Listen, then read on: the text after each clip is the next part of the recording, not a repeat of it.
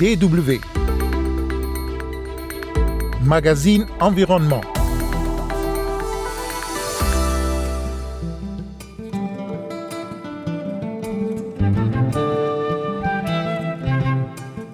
Désormais, la sécheresse n'épargne aucun continent et en Afrique, où la situation est très grave dans certains pays, des experts appellent à réagir face à l'urgence. Également au menu, la vulgarisation de l'énergie solaire en Côte d'Ivoire. Mesdames et messieurs, bonjour, Kosivitiasu au micro.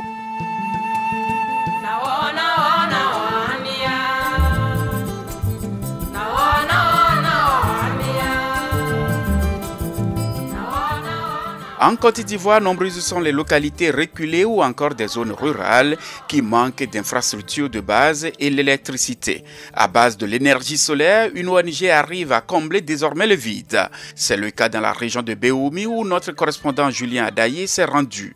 Son reportage. Nous sommes à Baksou, à environ 391 km d'Abidjan, dans le centre de la Côte d'Ivoire et dans le département de Béoumi. Ici, quelques-unes des réalisations de l'ONG NGH sont une école de six classes et deux salles maternelles, le tout alimenté par le solaire, ce qui fait le bonheur du directeur de l'école, Raymond Kwadjo. Il faut dire que vraiment, pour une école de village, nous avons toutes les commodités de travail et nous travaillons dans de meilleures conditions parce que nous avons les tables qu'il faut, nous avons le matériel didactique qu'il faut. L'école est alimentée par l'énergie solaire qui alimente toutes les classes et le logement du directeur. Le centre de santé construit également par l'ONG NGH, juste à proximité de l'école, profite aussi des installations solaires, ce qui permet à la sage-femme Mariette Nguetia et à Ladji Doumbia, l'infirmier, de bien conserver les vaccins du centre et surtout de travailler dans de très bonnes conditions. Ça nous permet au moins de conserver les vaccins et puis d'avoir un peu de la lumière dans cette où tout est noir la nuit. Avec les panneaux solaires, vraiment, ça nous facilite beaucoup la tâche. On avait à faire les accouchements les nuits, les sutures de plaie les nuits. En tout cas, vraiment, c'était vraiment la bienvenue. Auparavant, il fallait mettre une torche pour écrire dans le registre, mais avec l'énergie, tout, tout, tout, bon, je crois que tout va bien. On arrive à acheter notre téléphone, on arrive à regarder la télévision, on arrive à avoir un petit frigo chez nous à la maison. En tout cas, avec l'énergie solaire, on a un frigo, ça fait que nous, on conserve facilement nos vaccins. Et donc, par contre, s'il n'y avait pas d'énergie, il fallait pas chercher les vaccins tous les vendredis pour venir et aller les redéposer. C'est encore plus coûteux. C'est avec le sourire aux lèvres que les habitants des dix villages qui entourent ce centre de santé peuvent désormais le fréquenter de jour comme de nuit. En témoignent les propos de Virginie Kwame, venue faire le vaccin de sa petite fille. Ça nous plaît de venir parce qu'il y a courant. Quand on vient là, ça s'occupe de nous, donc on est content de venir. Selon Marius Assoumou, le chef de projet de l'ONG NGH, les conditions d'enseignement ont ainsi été profondément améliorées dans certaines écoles où le taux de réussite scolaire est passé de 50 à 80% Et puisque l'électricité est là, les locaux peuvent servir le soir à d'autres activités comme l'analphabétisation des femmes. Côté santé, les populations préfèrent désormais le centre de santé aux guérisseurs traditionnels. Ici, nous avons réalisé plusieurs infrastructures. L'école même, une cantine, une salle multimédia et foyer amélioré pour préparer pour la cantine. Et nous avons aussi un centre de santé. Nous avons aussi réalisé un château d'eau et toutes ces infrastructures sont alimentées à l'énergie solaire. On utilise le solaire ici parce qu'il n'y a pas d'électricité. Nous avons autour de ce carrefour-là une dizaine de villages avec au moins 3000 âmes. L'absence d'électricité domestique signifie ni travail scolaire, ni lecture le soir quand la nuit est tombée. Et l'énergie solaire est une réponse peu coûteuse à l'électrification des zones rurales. Julien Daillé de retour de Béomi pour Rolando Chavel. DW En Allemagne, ces dernières années, la disparition des épicéas et des pins a pris une ampleur dramatique.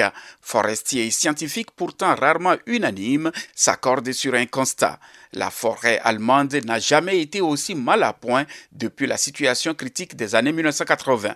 Dans les pays voisins, ce n'est pas en tout cas plus réjouissant. Sécheresse, tempêtes et ravageurs s'attaquent aux arbres. Au Portugal et en Roumanie, des fruits et légumes sont complètement brûlés par les températures extrêmes. Un manque à gagner donc pour les producteurs. Cette situation, des pays africains le connaissent chaque année, notamment ceux du Sahel et de l'Est du continent. Des parties du nord du Kenya, par exemple, n'ont plus vu une goutte de pluie depuis trois ans. La situation interpelle, estime Emmanuel Sek, le coordinateur de Enda Énergie Environnement au Sénégal. Nous savons tous euh, ce que la sécheresse a eu comme impact négatif dans beaucoup de pays, notamment euh, les pays de la Corne de l'Afrique, euh, les pays de l'Afrique de l'Est, où il y a eu des, millions de victimes, hein, donc de populations qui sont affectées. Donc quand on parle de, millions de, populations, c'est y compris aussi les ressources principales comme le bétail. Hein. Donc si vous regardez ou suivez de près, il y a même des familles qui ont été décimées. Et des personnes ont été obligées, donc, quelque part, de, se suicider parce qu'ils ne pouvaient pas faire face euh, à ce que leur famille euh, ne puisse plus avoir des, éléments de réponse. Et je pense que si on en arrive à ce point, euh, le monde entier doit avoir un regard sur cette question. Ce n'est pas uniquement la Côte de l'Afrique, le Sahel est compris. et aussi, on, sait ce qui s'est passé euh, au Mozambique et à, Madagascar, où euh, des populations étaient obligées de se déplacer euh, vers d'autres zones où y a, qui étaient beaucoup plus prospères. Donc je pense que c'est une question à prendre à bras le corps. L'autre élément, c'est la question concernant la restauration des terres. C'est une très bonne perspective à, mon avis. plus de 90% de notre nourriture provient de la terre et qu'on regarde actuellement euh, les surfaces dégradées et même les surfaces utiles, euh, agricoles utiles euh, au niveau mondial sont en décroissance. Il y a de quoi faire un effort pour que d'ici quelques années, on n'ait plus à souffrir de questions de sécurité alimentaire. Dans la mise en œuvre de l'initiative Grande Muraille Verte, cette initiative qualifiée de pharaonique, qu'est-ce qui fait la particularité du, du Sénégal ou bien le secret du Sénégal? C'est une vision euh, qui s'appuie sur des actions, euh, donc des actions de terrain. Euh, et en parlant du Sénégal, je peux dire que c'est une vision intégrée au niveau d'un plan national de reforestation.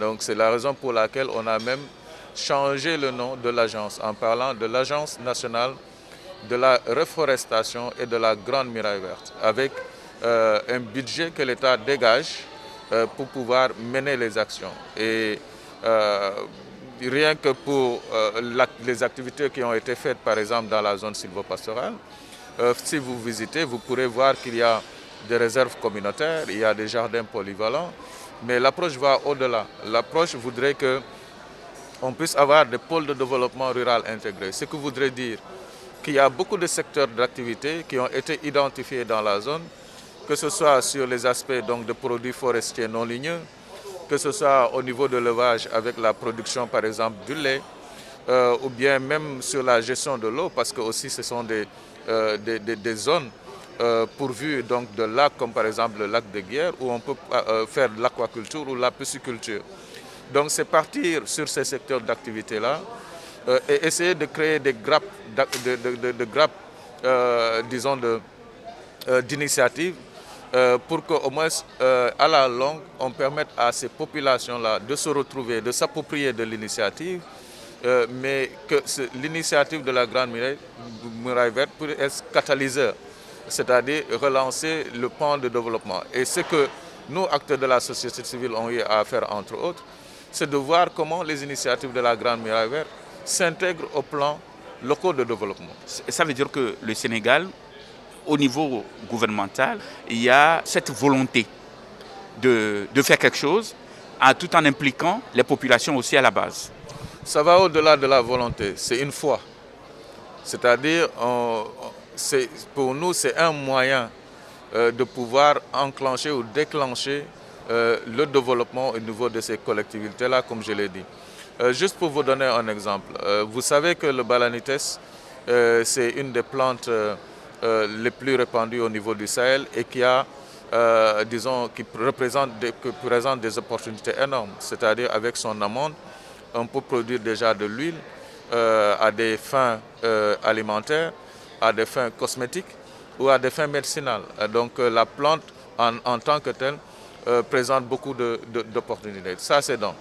Et dans ces zones-là aussi, ce sont des zones de fort de, de, où durant la saison de pluie, euh, on voit un, fort taux de production de lait. Euh, qui souvent euh, est, perdu parce qu'il n'y a pas de possibilité de pouvoir le conserver. Et là, donc, dans la zone du nord du Sénégal, nous, au Sénégal, avec, ENDA et dans la zone sud, nous avons mis des unités de collecte de lait. Donc, à, un certain moment, ça permet déjà de conserver le lait, mais aussi de pouvoir le transformer, hein, donc soit en lait kaya, en yaourt ou autre. Et cela nous permet de créer des petites entreprises. Et je pense que c'est là où on doit aller avec l'initiative de la Grande Miraille Verte, c'est-à-dire utiliser ces secteurs-là d'activité euh, pour permettre aux populations de mieux s'organiser et de créer des, entreprises euh, qu'on peut appeler des entreprises locales, des entreprises sociales euh, autour de, de cette initiative-là. Donc c'est là nous, que nous voyons une dynamique qui peut changer beaucoup de, beaucoup de choses. Et par ailleurs, ce que je voudrais souligner, nous savons tous que l'eau constitue une limite donc pour euh, pouvoir matérialiser cette, euh, cette initiative-là. Mais nous pensons que si on arrive à avoir des forages qui sont solarisés, hein, c'est-à-dire qu'on n'utilise plus un peu le, le gasoil ou le diesel, mais on utilise l'énergie solaire, cela permettra au moins d'atteindre les objectifs que nous sommes fixés dans, dans cette grande muraille verte. Qu'est-ce qui empêche les autres pays à faire comme le Sénégal ou bien l'Éthiopie aussi qui est félicité euh, Je n'ai pas tous les éléments d'appréciation pour, pour, en parler. Euh, ce que je pourrais dire, euh, si une initiative marche dans un pays, je pense que ce serait pas mal qu'on puisse penser à l'apprentissage par les pairs. L'apprentissage par les pairs voudrait que des pays qui sont dans l'initiative puissent s'inspirer euh, des pays où on dit que ça, ça, marche.